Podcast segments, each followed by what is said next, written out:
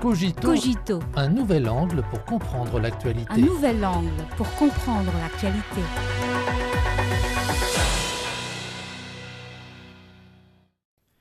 Bienvenue à Cogito.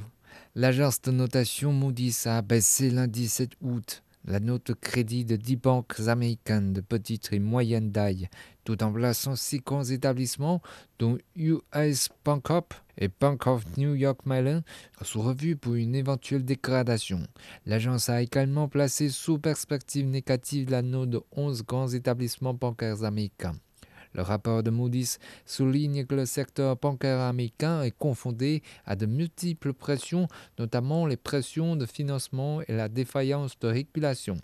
Il convient de noter que les difficultés de financement représentent la crise existentielle à laquelle sont actuellement confrontées un grand nombre de banques aux États-Unis. Depuis le premier semestre de cette année, des crises ont été déclenchées l'une après l'autre dans les banques américaines en raison de leur solvabilité insuffisante et de leur insolvabilité. En mars dernier, les banques américaines Silvergate Bank, Silicon Valley Bank et Signature Bank ont fait faillite. Au début du mois de mai, c'était le cas de la First Republic Bank. Les régulateurs américains se sont vus dans l'obligation de renflouer les banques. Selon le journal britannique Financial Times, les banques régionales des États-Unis dépendent encore de centaines de milliards de dollars de financement gouvernemental pour survivre. Pourquoi certaines banques américaines en sont-elles venues à compter sur des renflouements pour survivre? Dans une certaine mesure, cela reflète la vulnérabilité du secteur bancaire américain. Depuis 2022, pour faire face à l'inflation, la Fed a continuellement relevé les taux d'intérêt, ce qui a entraîné la dépréciation des titres du Trésor américain et d'autres actifs bancaires. Par conséquent, le fonctionnement de la banque est soumis à une forte pression.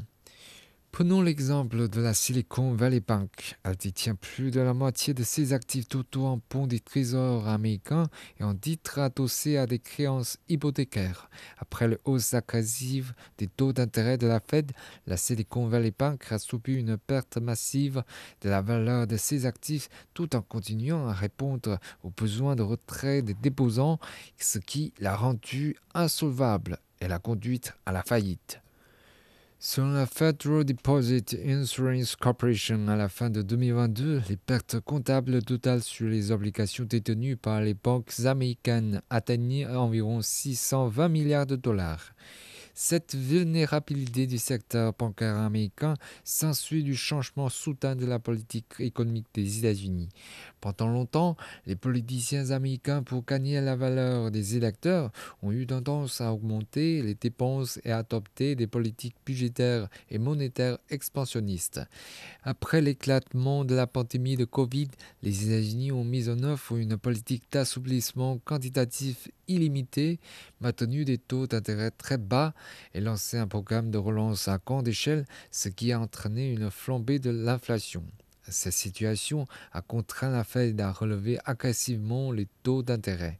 Comme l'indique le rapport de Moody's, le secteur bancaire américain est généralement mal préparé à la hausse des taux d'intérêt. Le Center for Economic Policy Research a souligné que la crise bancaire aux États-Unis n'est pas un cas isolé, elle est systémique. Dans le même temps, la défaillance de régulation a accentué les risques dans le secteur bancaire des États-Unis, influencé par des intérêts partisans et le lobbying de banques de petite et moyenne taille.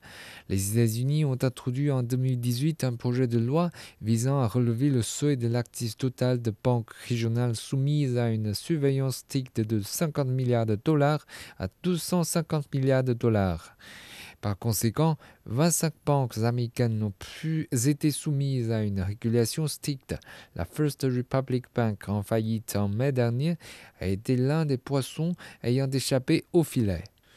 Il y a quelques jours, l'agence de notation Fitch a dégradé de A à A plus la note de défaut de l'émetteur à long terme en devises étrangères des États-Unis, un signe de mécontentement face à l'impasse sur le plafond de la dette américaine et à la capacité des États-Unis à gérer leurs finances. En l'espace de quelques jours, deux agences de notation internationales ont abaissé la note de crédit des États-Unis, ce qui n'a rien d'une coïncidence. En croire des analystes, de l'expansion massive de la dette américaine à la volte-face de la politique de dos d'intérêt, les États-Unis ont agi à leur guise, ce qui a entamé le crédit du dollar américain. C'est pourquoi la dette américaine, autrefois valeur refuge, est devenue une source de risque.